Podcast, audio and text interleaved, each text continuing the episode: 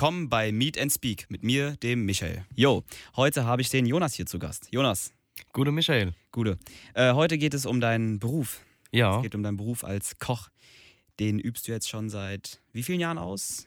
Also ich habe 2016 mit der Ausbildung angefangen und bin seit einem halben Jahr, also beziehungsweise letztes Jahr im Sommer habe ich dann ausgelernt. Ah, okay. Wie bist du erstmal, also wie bist du überhaupt auf den, auf den Beruf Koch gekommen? Wie kam es dazu? Wir, ich muss dazu erwähnen, wir kennen uns schon. Ne? Wir haben Genau. ja zusammen äh, die Realschule beendet. Ja, Du warst in der Parallelklasse, richtig. genau.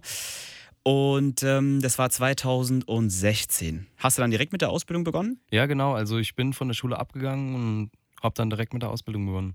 Okay, gut. Und jetzt wieder zurück zur Frage. Wie kamst du darauf? Du, das hat schon ganz früh angefangen in meiner Kindheit. Ich habe schon bei meiner Mutter oft geholfen in der Küche, ja, und das hat mir richtig viel Spaß gemacht und bei meinem Opa. Ja. Und dann natürlich durch die Schule erstmal kamen dann die Praktikas und wo ich dann reinschnuppern durfte, auch in meinen Ausbildungsbetrieb, ähm, Lufthansa Seeheim. Aber ich hatte auch äh, damals das Glück, durch meine Mutter ein Praktikum bei Basel zu machen, in einem kleinen Landhotel und ähm, einfach auch mal ins à la carte Geschäft zu schnuppern, anstatt nur im Hotel. Ja. Und das hat auf jeden Fall viel Spaß gemacht und vor der Ausbildung schon mal zu sehen, wie die Sachen so ablaufen. Genau. Ja, du kanntest also schon dein Ziel. Du wusstest, Koch will ich werden, sobald ich hier die Schule verlasse. Es gab eigentlich keinen anderen Beruf. Genau. Oh, krass. Also schon Leidenschaft. Mhm, natürlich. Und ähm, wie läuft ein Bewerbungsverfahren dann ab? Wie viele Bewerbungen musst du denn circa schreiben? Noch kurz? Also ungefähr waren es bei mir, glaube ich, vier Stück. Vier Ja. Stück. Ja, genau. Und worauf, worauf, worauf achtet jetzt ein Vorgesetzter besonders? Achtet er auf Noten, weil, als, also besonders jetzt als Koch, braucht man keine Mathematik, Chemie, Biologie auch nicht, weil man kocht ja, kein, man kocht ja keine Drogen so. Also man kocht ja Essen. Also was, was braucht man da für Vorkenntnisse? Ähm, also für es, du sollst halt ähm, ein guter Teamplayer sein, ja. In der Küche ist ganz wichtig Teamfähigkeit. Du, ähm, und ähm, also Mathematik brauchst du. Wenn du ein Rezept umrechnen musstest, was Wie? machst du dann? Ja, du hast doch. Äh, 500 Gramm Mehl und so, ah, stimmt. Ja, Ja. aber wenn du in der Großküche arbeitest, da kommen schon größere Mengen dazu. Da musst du auch mal hochrechnen. Ach, scheiße, stimmt. Also Mathe ist nicht ganz raus, leider. Ja, gut, Mathe, Mathe spielt überall. Nee, auf jeden Fall ähm, Teamplayer sein, ähm, Eigeninitiative mit reinbringen. Und ja. sowas. Musstest du auch was vorkochen? Nee. Also bei mir war das nicht so. Das war ein ganz normales Bewerbungsverfahren. Ich habe mich beworben, wurde dann eingeladen zum Bewerbungsgespräch, ganz normal.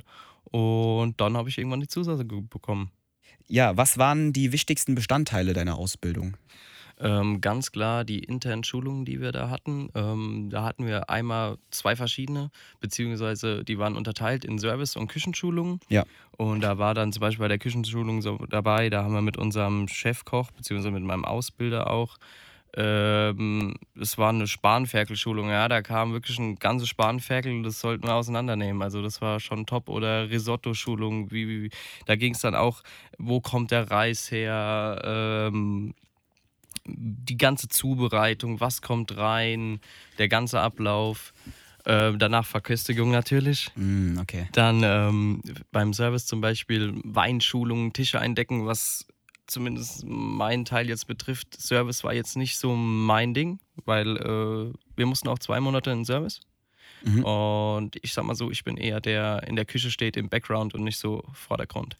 Bei den Gästen dann. Ja. Ja. Äh, gibt es auch so ein Gericht, was, was du jetzt zum Beispiel nicht so gerne kochst? Oder gibt es Gerichte, die du jetzt bevorzugst? Weil die von der Machart dir vielleicht irgendwie besonders gefallen? Mm, Würde ich jetzt nicht so sagen. Also es gibt Gerichte, zum Beispiel, wenn jetzt mein Chef zu mir irgendein Gericht gibt, was ich gar nicht kenne, dann ist es natürlich schwierig äh, für mich erstmal, ich muss erstmal analysieren, was ich machen muss, weißt du? Googlest du das dann? Sorry, dass ich. Äh, es kommt drauf an, ob ich ein Rezept bekomme oder nicht, aber dafür ist ja das Internet da, wo du dich auch, äh, wo du nachlesen kannst und ja. Würdest du sagen, dass es in deinem Betrieb auch schlechte Köche gibt? Also ich würde sagen, es gibt keine schlechten Köche. Es gibt sogar bessere Hobbyköche als manche normalen Ausgelernten, würde ich jetzt mal sagen, was, Was? man manchmal sieht. Wie in der TV-Serie bei, The- äh, bei The Taste, zum Beispiel auf Sat 1, weiß nicht, ob ihr das sagt. Nee, gar nicht. Also das ist so eine Sendung, äh, da geht es um Die, da kann jeder mitmachen, ja. Ob Hobbykoch, Starkoch Mhm. oder ähm, ja. Und die müssen ein Gericht auf einen Löffel bringen. Ja. Und der muss halt Bombe sein, weißt du? Und da sind manchmal Hobbyköche dabei, die, die reißen da was raus, das glaubst du gar nicht. Ich kenne eine Sendung, ich glaube, die ist beim, beim ZDF. Das sind so Hobbyköche. Ja. Die werden dann eingeladen oder die können sich bewerben. Die und dann treten die ja. Küchenschlacht, genau. Ja. Und dann treten die gegeneinander auf. Und da Ja. war schon richtig gute Köche dabei. Ja. Und da, du würdest echt behaupten, dann, dass, dass die jetzt teilweise besser sind als manch Promikoch. Ja, das jetzt nicht, also du kannst jetzt nicht einen äh, Hobbykoch mit einem, ich sag mal, im jetzigen Zustand einen Melzer vergleichen. Aber als einen ausgelernten Koch, würde ich jetzt mal sagen, aber als einen Starkoch nicht. Aber ich will das mal genauer also wissen, weil also einen guten Koch, muss der so viele Gerichte wie möglich kochen können? Oder muss der ein paar Gerichte so, äh, weißt du, die ihn auszeichnen, so gut kochen können, wie es kein anderer kann? Also ist dann eher so Quantität ganz viel oder ist es dann so Qualität, dass er, dass er ein besonderes Essen ganz gut kochen kann? Es kommt drauf an, weil es ist beim Koch so, dass das Gesamtpaket stimmen muss. Ein Koch allein tut, ich sag mal jetzt nicht ein Gericht ganz allein machen. Er hat zwar vielleicht die Idee, Mhm. aber es spielen noch viele andere Sachen im Hintergrund mit, ja.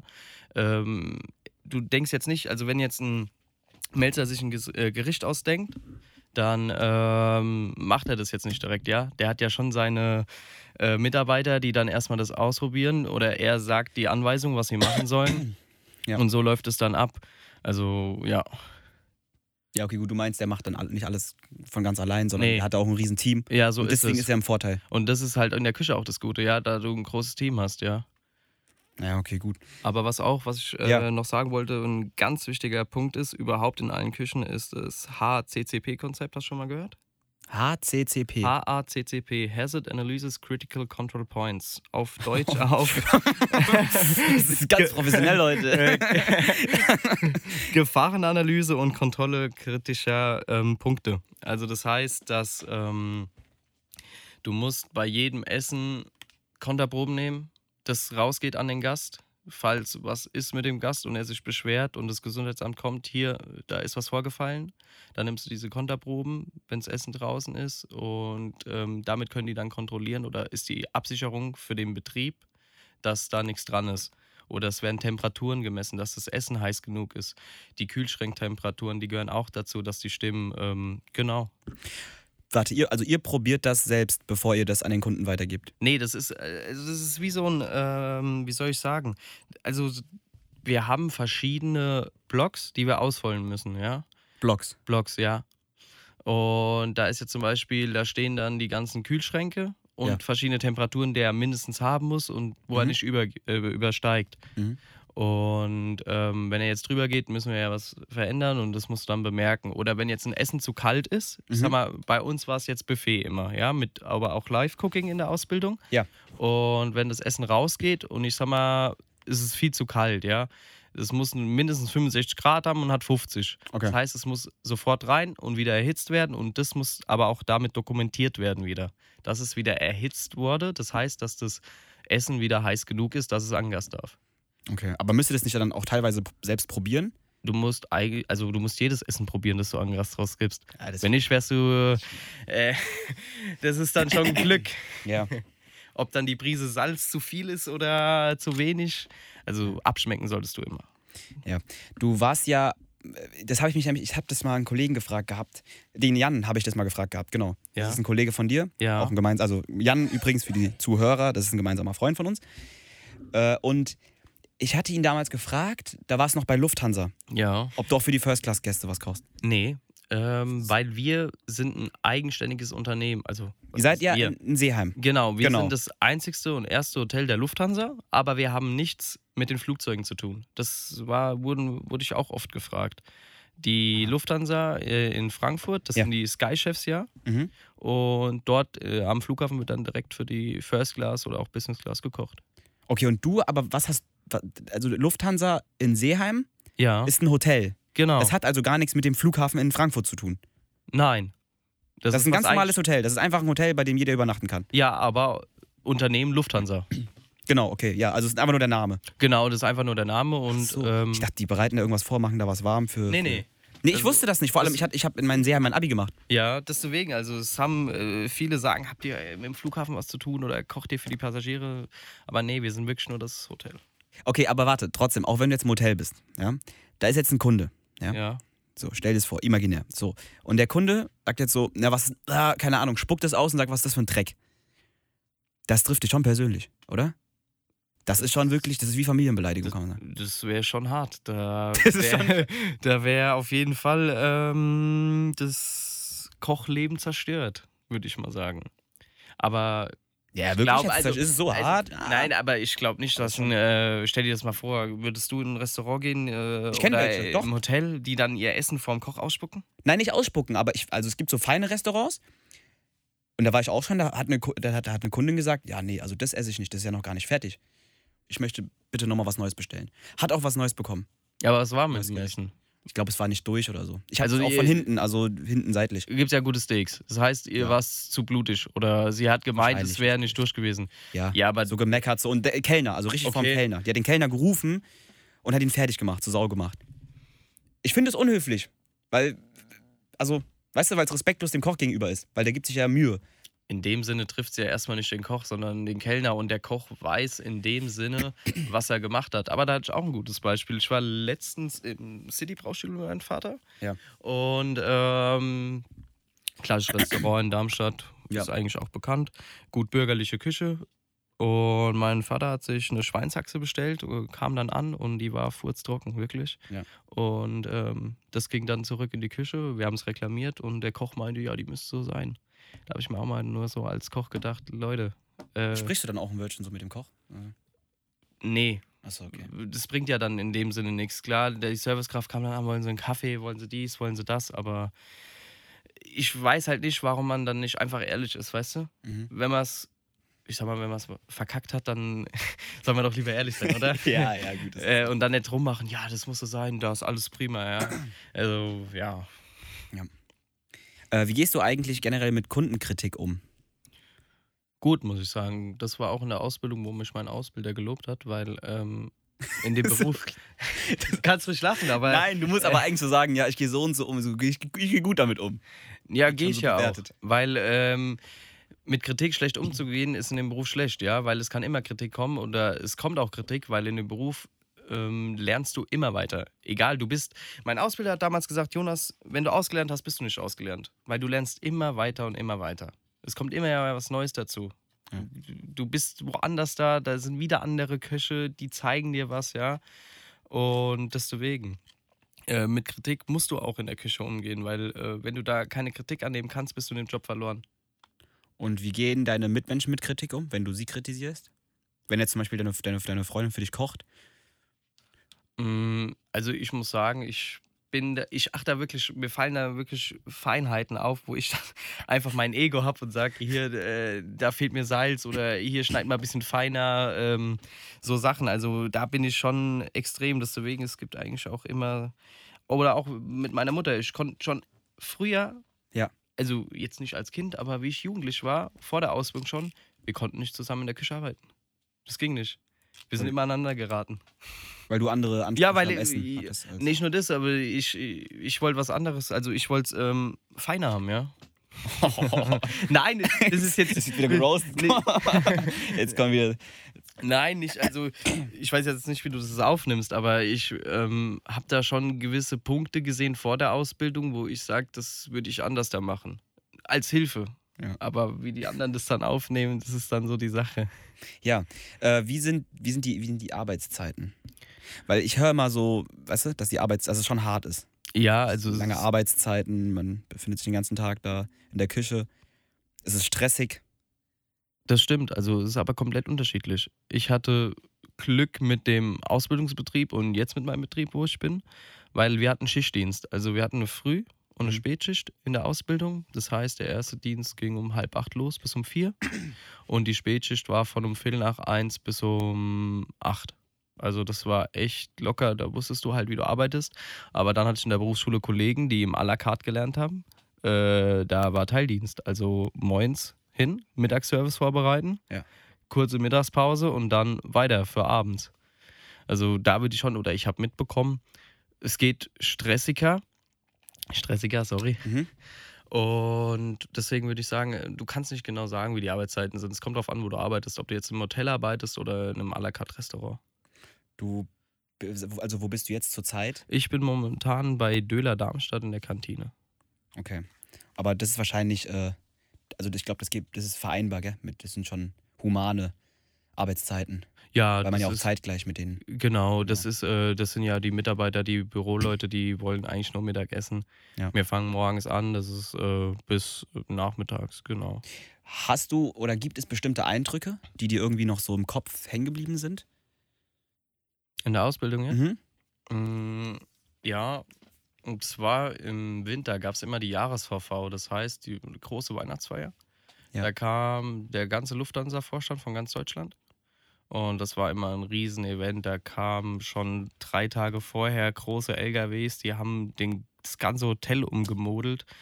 Äh, bei uns in der Küche, da ging es auch richtig rund. Da haben selbst unsere Chefs mitgekocht, die normal im Büro sitzen. Das ist da in so großen Betrieben so. Die haben halt, kümmern sich um andere Sachen, Bestellungen machen, dies, das, weißt du, Bürokram halt. Und ähm, da gab es immer ein Drei-Gänge-Menü. Also Hauptgang war ganz klassisch, Gans, Ja. Also Gänsekeule mit Klöße, Rotkraut und Soße. Mm, kochst du aber eigentlich auch so Exotisches? Oder ist es Essen deutsch? Nee, also ich koche nicht rein deutsch, sondern da ist schon ein bisschen Abwechslung dabei. Beziehungsweise, ich muss ehrlich sein, daheim koche ich gar nicht mehr. okay. Überhaupt nicht. Kein Bock mehr, gell? Wenn man den ganzen Tag kocht, hat man keinen Bock mehr zu Hause zu kochen. Das ist nämlich beim Kfz-Mechaniker genauso. Ja. Der macht an seinem Auto gar nichts mehr, gell?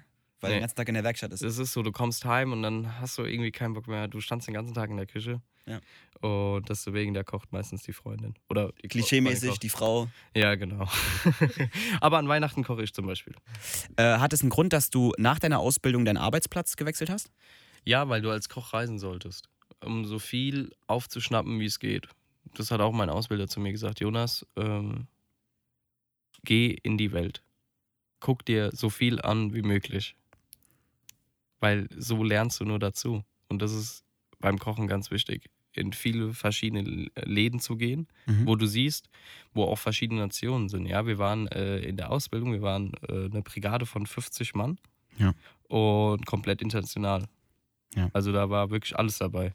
Ja. Und so lernst du ja auch, weil jeder von seinem Land was Mhm. einprägt. Und das ist, finde ich, gerade in der Ausbildung super, wenn du so groß bist, da kriegst du richtig viel mit. Ja. Und so ist es auch, wenn du jetzt nach der Ausbildung ähm, weitergehst. Den Eindruck, den ich jetzt von dir habe, ist, ist, dass du ja noch reisen willst. Das heißt, äh, der Betrieb jetzt, das ist nicht dein, dein letztes Ziel. Erstmal fühle ich mich in dem Betrieb wohl, aber ähm, man kann es nie genau so sagen, ob du ähm, weitergehst. Bei mir ist es jetzt familiäre Umstände gemäß, ähm, wurde ich in der Ausbildung Papa. Das heißt, ähm, ich habe jetzt den Weg dann für mich entschieden, nicht mehr so weit wegzugehen, weil ich was von meinem Kind haben will. Aber mein Ziel war es eigentlich davor, irgendwann äh, in der Schweiz einen eigenen Laden zu haben. Ist das, wie ist das vereinbar? Also, ich muss auch dazu erwähnen, du bist relativ früh Papa geworden. Richtig. Noch während der Ausbildung Ja, im Schichtbetrieb. genau. Wie war das für dich vereinbar? Also ich sag mal so, sie wurde in der Ausbildung schwanger und das Kind kam ja 2018 auf der Welt und Sommer 2019 war ich fertig. Das heißt, es war ungefähr so ein halbes Jahr dann noch dazwischen Mhm. bis zu der Prüfung und ich sag mal, da war die Kleine ja noch klein. Und ich konnte mich gut auf die Prüfung vorbereiten und deswegen hat das alles gut harmoniert. Aber klar, es ist erstmal eine Umstellung dann auch, wenn du auf einmal noch so ein kleines Wesen bei dir hast, ja das dann doch mal nachts öfters in der Anfangszeit aufwacht. Aber um die Frage nochmal, äh, auf die Frage zurückzukommen, ähm, wie man das regelt oder mit dem Kind jetzt zusammenbringt, das ist, deswegen habe ich ja auch gerade gesagt, dass ich den Weg genommen habe, ähm, einen Betrieb mir zu suchen mit familiären Arbeitszeiten. Montag bis Freitag, kein Wochenende und dass ich halt für die Familie, aber trotzdem meinen Beruf weiterleben kann und meinen Beruf ausleben kann, ja. Ja. Und das ist auch das Coole bei uns in der Kantine. Es ist halt nicht so typisches Kantinenessen. Oder wir, wir machen auch ausgefallene Sachen, so was ich auch gesucht habe. Ja, oder viele frische Produkte auch. Das war mir ganz, ganz wichtig. Kochst du auch viel vegetarisch? Ist doch jetzt gerade im Trend. Nicht nur vegetarisch, auch vegan. Da können wir auch nochmal zurück auf die äh, Ausbildung kommen, weil ich habe zusätzlich noch eine Zusatzqualifikation gemacht, eine Ausbildung oder durfte sie machen als vegetarisch-veganer Koch. Das war auch wie eine kleine Ausbildung, die nebenbei gelaufen ist. Mit Ja. Prüfung, das heißt, äh, gab einen theoretischen Teil und einen Praxisteil. Mhm. Und genau, und dann wurde ich am Ende von der IHK ausgezeichnet dafür. Das heißt, ich mache mir auch jetzt mehr Gedanken, da auch bei uns im Betrieb Ja. oder überhaupt die Menschheit äh, sich so weiterentwickelt, dass es eigentlich, du kannst nicht so ein Standard vegetarisches Essen machen wie, ich sag mal, einen gebackenen Schafskäse oder einen frittierten Camembert, ja. Da musst du jetzt mal was, was anderes raushauen, ja. Wie, äh, oder auch vegan.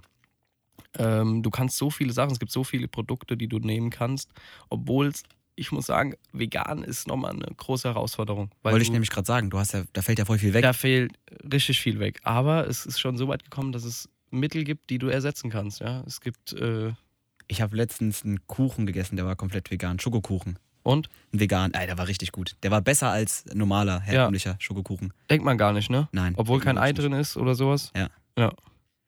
Auf jeden Fall.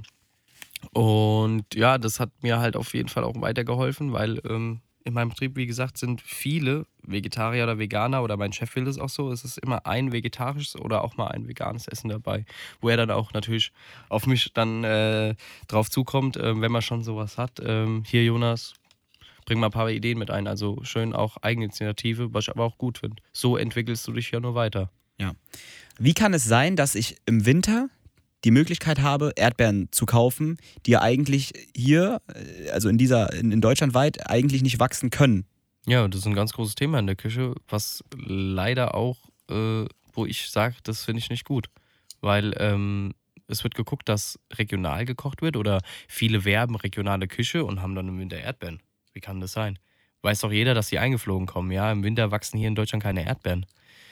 Deswegen ähm, ist es sehr, sehr schwer, regional zu kochen, weil du kriegst ja die Produkte trotzdem. Mhm. Und der Endverbraucher will sie auch, er fordert sie, sag ich jetzt mal. Und im, im Betrieb, wie sehr wird darauf geachtet, dass man Sachen saisonal erwerben kann?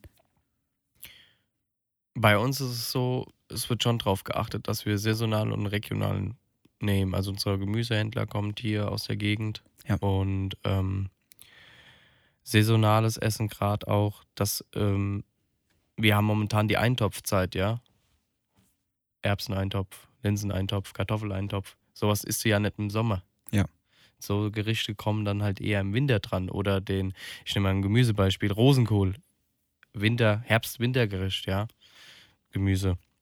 Das isst du ja auch nicht im Sommer, weil es dir einfach dann auch zu schwer im Magen liegt und das dem Endverbraucher ja auch wieder Schwierigkeiten macht. Aber äh, theoretisch und praktisch, ich könnte es ich könnt's essen, wenn ich wollen würde. Also Erdbeeren Du könnte ich könntest jetzt essen. jederzeit, ich könnte einen Aldi und jetzt Erdbeeren kaufen. Du könntest auch im Aldi Rosenkohl kaufen. Klar, jetzt äh, haben wir noch die Zeit, aber im Sommer auch. Gerade, also die TK-Ware, also Tiefkühlware, ja, Mhm. kriegst du ja auch. Kriegst du ja alles. Gut, aber die frischen Sachen bekomme ich sozusagen aus dem Ausland. Die frischen Sachen. Die sind nicht du dann, regional. nee, die, die sind dann nicht mehr regional, natürlich. Die kriegst du ja nur dann in der Saisonzeit, Ja. wo das Gemüse oder das Obst wächst. Ja. Und im Betrieb, wie sehr wird darauf geachtet? Sind die Sachen dann aus dem, aus dem Ausland? Nee, die sind ja intern. Also, was heißt intern? Regional. Alle? Wir haben fast alle. Aber wir gucken schon viel drauf, dass wir regionale, saisonale und frische Produkte verwenden. Aber das ist jetzt in so einem, Ist natürlich schwierig. genau, in so einem Riesenbetrieb. Es ist Jetzt. sehr schwer, weil, weil die Gäste fordern es ja, wie ich gesagt habe. Ja. Die wollen im Winter Erdbeeren haben, Blaubeeren haben, Johannisbeeren haben. Das ist man, wir sind eigentlich, leben wir in so einem, kann man schon sagen, Überfluss, ne? Uns Ja. geht es eigentlich zu gut, weil wir schon voraussetzen, dass wir immer, wann, also egal wann, das bekommen, was wir möchten. Ich sag mal so, wir sind verwöhnt. Wir sind verwöhnt, ja. Ja. Wie ist das mit dem, mit dem Essen, wo, also es wird ja immer mit hausgemachtem Essen geworben, ne? Ja. Das hat ja ein sehr gutes Image. mhm. Wird aber manchmal auch missbraucht. Also, wenn du jetzt essen gehst und in der Karte steht hausgemacht, Ja. Weißt du nicht wirklich, ob es stimmt. Außer du gehst natürlich in die Küche und fragst einen Koch. Aber der, der kann dich auch dreist anlügen, ja? Kannst Also es gibt mal ein keine- näher erläutern. es wa- ab wann ist etwas Hausgemacht Ja. ist ja schon in dem Begriff Haus. Heißt, intern in dem Haus wurde dieses Gericht zubereitet. Ja. Und nicht woanders da, wird umgefüllt und steht trotzdem hausgemacht drauf. Du weißt es in dem Sinne nicht. Und das können wir als Köche auch nicht, wenn wir essen gehen, sagen, ob der jetzt der Kartoffelsalat hausgemacht ist oder nicht. Klar, es gibt, äh, ich sag mal so, da ich es mitbekommen habe, äh, Kartoffelsalate, wir haben die auch aus, ich sag mal jetzt Eimern gehabt, Mhm. die trotzdem aber gut schmecken. Es gibt auch Produkte, die du kaufen kannst, die trotzdem gut sind. Aber ein hausgemachter, den du eigenständig herstellst, das ist ja, den würzt du ganz anders da ab. Der, es gibt da ein Grundrezept, Mhm. das, das du beibehältst. Ja. Aber äh, das ist auch immer bei meiner Freundin so oder zu Hause. Ähm, haben wir auch letztens ein Gespräch drüber gehabt, wenn du was kochst Mhm. und ich koche jetzt ein Gericht und du kochst nach. Ja. Es schmeckt trotzdem bei mir anders da und bei dir auch. Ja, bei mir wird es schlecht schmecken, weil ich kann nicht kochen. Ja, aber wir gehen jetzt mal davon Beispiel, aus, ja, du ja. kannst kochen. Ja. Und wir machen dasselbe Gericht, aber trotzdem wird jetzt jemand anderes sagen, hier, das schmeckt komplett anders, obwohl es zwei verschiedene Gerichte, äh, zwei selbe Gerichte sind. Ist es aber nicht so, dass hausgemacht trotzdem besser schmeckt? Also, weil du sagst, man kann das nicht, man könnte das jetzt nicht, nicht, nicht, nicht prüfen. Außer man geht jetzt in die Küche. Hausgemacht schmeckt natürlich besser. Weil alles, was du selber machst, äh, du bist ja live dabei. Du machst es selber, ja. Äh, deswegen. Aber ich, Aber weil du meintest, man kann das ja nicht, man, man könnte das nicht herausfinden. Äh, Aber ich würde jetzt so weit gehen also- und sagen, du würdest jetzt bestimmt Ich- wissen, ob äh, ein, nur am, also am, am, am, am Geschmack. Am Ob- Geschmack könnte ich dir sagen, ob der Kartoffelsalat, ich sag mal jetzt aus einem Eimer kommt, den Geschmack, den kenne ich schon, Ja. oder ob der wirklich hausgemacht ist. Weil ich sag mal so, der, der, der, der aus dem Eimer kommt, der ist so leicht säuriger. Klar, es kommt auch darauf an, wie viel Essig du dran machst. Ja. Aber trotzdem kann man da, wenn man als Koch das schon rausschmecken. Aber bei anderen Produkten ist es schwierig. Du kannst nicht immer sagen, jetzt auch, äh, ist es frisch oder ist es tiefkühl. Da, der, der Markt ist schon gut aufgestellt. Oder es gibt auch gute Tiefkühlprodukte. Ja, dann würde ich aber, äh, ich glaube, wenn ich dann, wenn, wenn ich jetzt ein Besitz, also Restaurantbesitzer wäre, dann würde ich, glaube ich, auch auf hausgemacht verzichten, wenn ich mir jetzt nicht die Mühe machen müsste, Vor allem, du musst auch wenn der gucken, Endverbraucher äh, das eh genau, schmeckt, weißt du? du musst auch gucken, äh, in was für einer Küche du bist, ja, ob du jetzt äh, im à la carte bist oder in der Kantine und für wie viele Leute du kochst. Ja, stimmt. Und da musst ja, du auch ja. gucken auf deinen äh, Wareneinsatz. Äh, was bezahlst du für frisch? Was bezahlst du für Theka? Ja. Das spielt ja auch eine ganz große Rolle, das Geld, beim Einkaufen dann auch. Du musst ja auf deine Kosten kommen. Weißt du, das Menü muss am Ende ja so sein, dass, ich sag mal, der Endverbraucher, wenn er das bezahlt hat, dass du den Einkauf wieder drin hast. Äh, woran erkennt man als Verbraucher ein gutes oder ein schlechtes Restaurant? Kann man das schon von außen direkt dann wahrnehmen? Gibt es da so. Es gibt verschiedene Punkte. Ein Mhm. Restaurant kann von außen top sein und von innen nicht top. Ähm, aber es kommt dann darauf an. Erstens gehe ich als Koch ganz anders da in ein Lokal rein. Mir fallen ganz andere Sachen auf, da ich ja auch im Service war. Ja, wenn du in ein Restaurant gehst, das von außen gut aussieht, aber das, das habe ich auch in der Fernsehsendung mal beim äh, Frank Rosin gesehen. Ja, erzähl mal jetzt. Ja. Ja, Der macht doch da auch immer so, der testet Restaurants, die Hilfe brauchen, wo es nicht mehr so läuft. ja kenne ich. Da, da war einmal was dabei, da hat er schon gesagt, erstens, die Speisekarte soll nicht überfüllt sein, ja. Da hast du manchmal eine Speisekarte, die geht äh, drei Seiten lang. Hm. Das, das ist völlig zu viel für den äh, Verbraucher, der dahin geht und essen Ja. will. Der hat viel zu viel Auswahlmöglichkeiten, dass du auch in der Küche, in einem à la carte Geschäft gar nicht stemmen kannst. Du musst ja wirklich alles da haben, was da auf der Karte steht. Ja. Und ähm, wenn die Karte schon klebrig ist oder sowas, das sollte natürlich, da merkst du dann schon, dass es vielleicht ein bisschen schäbig ist. Also Restaurants legen viel Wert auf äh, Sachen, wo du direkt merkst einfach. Ja, wie wird bei, wie, wie, wie sehr, also wie achtet man bei Fischrestaurants auf die Qualität? Bei der Anlieferung, direkt wenn der Fisch kommt, der muss, erstens die Kühlkette muss stimmen. Ja. Das heißt, äh, wenn er ankommt, musst du erstmal Temperatur messen, dass er kalt genug ist und nicht warm geworden ist. Dann siehst du es an den Augen, die sollten glasig sein und nicht milchig, an den Kiemen, schön hellrot und er sollte natürlich nicht stinken. Und daran merke ich als Koch, ich habe einen frischen Fisch. Aber wir am Ende, wenn der Fisch auf dem Tisch liegt oder auf dem Teller, mh, kannst du nicht mehr sagen, ob er jetzt schlecht war oder nicht. Und der Koch muss natürlich darauf weiterhin gucken, wenn er ihn von der Annahme bis auf den Teller muss alles stimmen. Der muss ja dann direkt wieder ins Kühlhaus. Darf ja nicht irgendwo rumstehen. Dann musst du gucken bei der Zubereitung, dass er nicht lange in der Wärme steht, ja, dass du den immer gekühlt hast. Weil Fisch hat ja große Salmonellengefahr. Aber du hast gesagt, du gehst als, als Koch, gehst du da, sie hast du ein anderes Auge für, Ja. wenn du ein Restaurant betrittst. Ja. Kannst du mal so vielleicht ein paar Beispiele nennen jetzt außer Karte und ähm, Ja, wenn's Essen Inhalt. kommt. Also ich bin da ganz penibel. Wenn ein Essen lauwarm ist, gebe ich schon zurück. Oder wenn ich merke, äh, hat ja vorhin das Beispiel mit der Haxe, ja. Ja. Wenn es zäh ist wie Hund und äh, es ist nicht zart. Ja. das- Aber das ist jetzt so ein Ding, du willst auch merken, wenn dein Steak, äh, wenn du es Medium haben willst und es ist durch und du schau, äh, kaust da rum wie auf einer Schuhsohle. Ja. Das merkst du ja auch. Ja, ja, klar. Aber äh, es gibt auch so Sachen, wo du einfach nicht erkennst.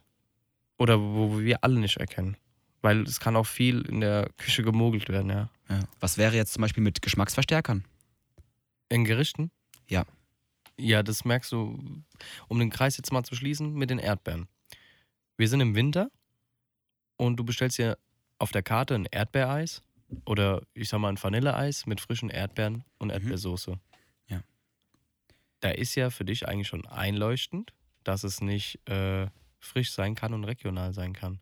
Das heißt, erstens hast du Erdbeeren, die nicht aus Deutschland kommen, die ganz anders da schmecken, die eingeflogen kommen, die behandelt wurden. Und die Erdbeersoße, entweder ist die TK gemacht, das, oder halt aus den anderen Erdbeeren, oder es ist eine komplett fertige Erdbeersoße von einer Firma gemacht, wo nur der Geschmacksstoff drin ist. Das heißt, es schmeckt brutal nach Erdbeer, aber es ist 0% Erdbeer drin. Oder wie jetzt, es gibt ja auch die Tütensuppen, kennst du auch, oder? Ja. Äh, nehmen wir mal eine Brokkolisuppe, ja? Ja, okay. Steht, denkst du ja, ist frisch Brokkoli drin. Ja. Aber stimmt nicht. Das besteht nur aus Pülverchen und es steht ja auch noch drauf, dass 0,01% nur Brokkoli drin ist. Und wie kann das denn sein? Also, Aber das Weißt ist. Verarsche. ja, ist es ja auch. Deswegen kaufst du es auch nicht. Welche Rolle spielen äh, frische Produkte jetzt bei dir jetzt, für dich selbst? Ja, eine wichtige Rolle, weil ähm, ich will meinem Gast, meinem Kunden das Beste bieten. Und ich will ihm ja nicht an der Nase vorbeiführen. Okay, aber ihr seid manchmal auch gezwungen, dann die Produkte zu nehmen, die. Manchmal sind wir gezwungen. Du kannst in dem Ausmaß bei uns nicht jeden Tag eine Soße selber ansetzen. Das heißt, sie kommt aus, aus Pulver. Okay, und privat? Privat setze ich sie selber an. Also komplett frisch. Komplett frisch. Also, weißt du, wie man eine Soße ansetzt? Nee. Nee, nee. Aber ganz easy, kannst du wirklich machen. Du du brauchst eigentlich nur äh, Wurzelgemüse, also Sellerie, Karotte, Lauch, Zwiebel und Knochen. Rotwein und dann halt so einen braunen Fond. Den Ja. kochst du dir vorher ab. Ähm, dann nimmst du halt dein Gemüse, röstest es schön an. Das kann auch richtig dunkel sein. Dann gibst du deine Knochen hinzu, die werden dann auch mit angeröstet. Oder du kannst sie auch für die schnellen im Ofen rösten, 300 Grad, zack. Gibst hinzu, Tomatenmark schön tomatisieren, dann mit Rotwein ablöschen und dann gibst du deinen braunen Fond hinzu. Das war's. Das lässt du dann den ganzen Tag köcheln, tust abpassieren, also die großen Bestandteile durch ein Haarsieb sieben, dass du dann nur noch eine klare Soße hast. Die lässt du auch noch mal ein bisschen köcheln, schmeckst sie ab und schon hast du eine gute Soße. Aber ich muss dir sagen, als Koch habe ich erst, oder in der Ausbildung habe ich erst gelernt, eine richtige Soße essen zu können. Weil wir kennen ja nur die Tütensoßen, ja. Mhm. Und wir sind schon von den Geschmacksstoffen so beeinflusst, dass wir sagen, nee, die schmeckt uns nicht. Die schmeckt bitter. Also für einen, der jetzt keine selbstgemachte Soße kennt, der wird sagen, die ist bitter. Ja, es ist ja auch so, dass ähm, gerade in dieser Branche, ja, äh, ist ja ein Riesenproblem. Es gibt zu wenige Köche. Ja. Ja. Woran könnte das liegen? Wie vorhin schon erwähnt, ganz klar auch an den Arbeitszeiten, wenn du Schichtdienst hast, äh, Teildienst, sorry. Ja. Ähm, da bist du halt den ganzen Tag unterwegs. Da bist du nur mal zwei Stunden daheim. Und wenn jemand jetzt ein Familienmensch ist, das ist für den gar nichts. Oder jetzt so denkst, am Wochenende hier Party, auf geht's Jungs, hier mal schön einen saufen. Ja. Nix da, arbeiten. Okay. Wochenende komplett durch. Könnte das aber auch an der Bezahlung liegen? Kann auch dran liegen. Ich sag mal, die Köche werden nicht gut bezahlt. Ich hatte jetzt Glück, dass ich einen Betrieb hatte in der Ausbildung, der gut gezahlt hat. Ja. Aber ich hatte auch Kollegen dabei, die waren deutlich drunter, wo ich auch sage, äh, da hätte man mal ein bisschen mehr machen können. Das Also- stimmt schon, da hast du schon recht. Also wir Köche sind ähm, in der Ausbildung auch schon unterbezahlt. Äh, das, also müsste man vor allem an den, an den Zeiten und am Gehalt wahrscheinlich was an den ändern. Zeiten, am Gehalt.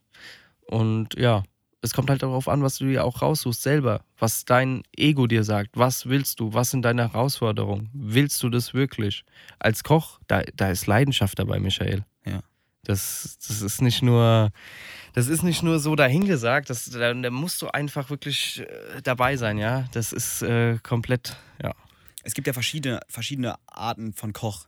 Und was würdest du jemandem empfehlen, der jetzt, der jetzt wie, wie du jetzt 2016 oder wie wir 2016 seinen, seinen, seinen Abschluss gemacht hat, halt noch keine Vorerfahrung hat ja, im Betrieb, was würdest du dem empfehlen? Ja? Direkt auf ein, auf ein Schiff zu gehen zum Beispiel, seine Erfahrung zu machen oder Betrieb zu gehen, sich selbstständig zu machen? Du meinst dann direkt nach der Ausbildung, wenn er fertig ist, als Jungkoch? Ja. Nee, auf jeden Fall äh, weg. Aber du musst halt überdenken, äh, wie ist es, was passiert. Ja, wie bei mir jetzt. Ich bin Vater geworden früh. Ja. Und da musst du jetzt auf eine Schiene kommen, wo du Beruf und dein ähm, Privatleben zusammenbringst, ja. In einen Kochtopf. Ja. ähm, aber für jemanden, der jetzt allein ist, ja. keine Freundin oder was weiß ich, keine Frau, ähm, auf jeden Fall würde ich dem empfehlen, raus, reisen oder wie du gesagt hast, aufs Schiff. Das ja. ist auch richtig cool, denke ich mir auf jeden Fall. Ich habe schon viele Reportagen darüber auch geguckt. Ähm, sieht auf jeden Fall cool aus, aber ist auch gut stressig. Ja. Das, man ist ja dann eigentlich auch 24. So ist es. Man kann viele, nicht abhauen, ne? ja, Schiff so. äh, ja, viele wollen ja aus Schiff, um die Welt zu sehen. Aber ähm, mein einer Sous-Chef, der war auf dem Schiff, bei, auf einer MSC war der. Mhm. Und der hat gesagt: Jonas, äh, das kannst du vergessen. Du siehst da, hast vielleicht einen Landgang oder zwei. Aber du bist da mehr am Arbeiten, als äh, die Welt sich anzugucken, ja. ja. Was sich vielleicht manche ausmalen. Ja. Okay. Aber es ist also immer von Vorteil, wenn man äh, im Ausland mal gekocht hat oder sich äh, inspirieren lassen hat. Ja, genau, dass du einfach rumreist. Das muss nicht im Ausland sein, das kann auch äh, bundesweit sein, ja. Bayern. Ja, ungefähr. Das ist, äh, nee, aber die haben ja auch eine ganz andere Küche als wir Hessen, oder? Ja, klar. Äh, das ist es ja. Aber natürlich dann in andere Länder zu gehen, da siehst du halt ganz andere Sachen dann.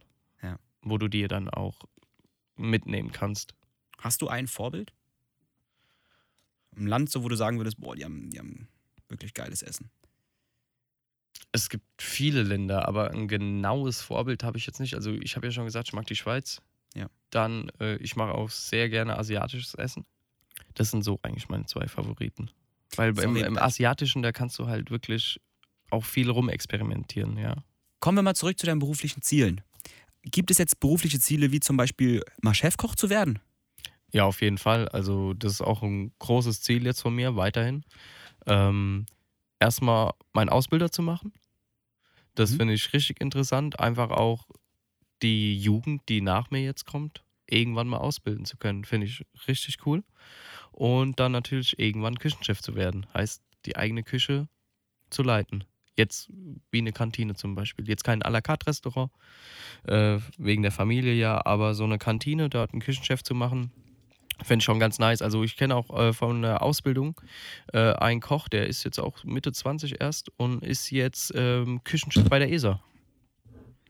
In Darmstadt. Küchenchef bei der ESA? Ja. Äh, das, ist, das sind die, die deutsche NASA. Ja, genau. Hm, okay. Du hast aber gesagt, dass du dann am Ende des Tages willst du dann trotzdem in die Schweiz. Da siehst du dich auch das war mein Ziel, bevor das Kind auf die Welt kam. Ah, okay. Also okay. auch vor der Ausbildung, da ich Familie in der Schweiz habe. Okay, äh, wollte war ich das, fragen. War das naheliegend, ähm, dorthin zu gehen und ich finde die Schweiz an sich auch super schön. Ich bin leidenschaftlicher Skifahrer auch. Ja. Äh, das kann man ja dann gut kombinieren zusammen. Nee, deswegen ähm, war das dann die Schweiz, die ich ausgewählt habe. Ja, also ein, ein Job mit Leidenschaft. Jonas, ich danke für, für das Interview heute. Danke, dass du hier warst. Ich bedanke mich auch bei dir, Michelle. Hat mich gefreut. Hat mich sehr gefreut, dich nach langer Zeit auch wieder mal zu sehen. Auf jeden Fall. Junger Vater, erfolgreicher Koch mit vielen Plänen. Jawohl. Danke. Vielen Dank.